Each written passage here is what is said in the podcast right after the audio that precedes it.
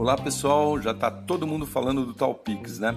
Bom, já são mais de 3 milhões e meio de chaves criadas e nesse Drops eu vou falar justamente sobre isso. O que são e para que servem essas chaves que os bancos já estão pedindo para você. Antes de mais nada, saiba que o Pix não é um aplicativo que você vai ter que baixar aí no teu celular e nem acessar um sistema aí na internet. Ele é um mecanismo criado pelo Banco Central Brasileiro como TED, DOC ou outras formas de transação de valores entre bancos.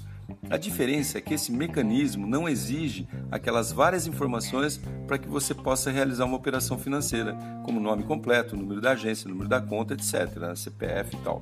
Basta você ter um nome, uma identidade ou um apelido. Eles serão a chave no Pix e servirão para identificar quem está pagando e quem está recebendo dinheiro. E o registro junto ao seu banco serve justamente para você vincular essa chave à sua conta bancária. Legal, né? E você poderá criar mais que uma chave.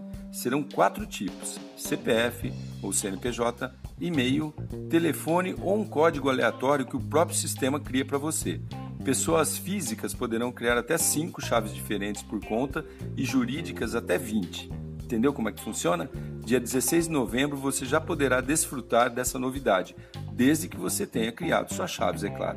Sou Cássio Bettini compartilhando temas sobre tecnologia, inovação e comportamento. Até a próxima.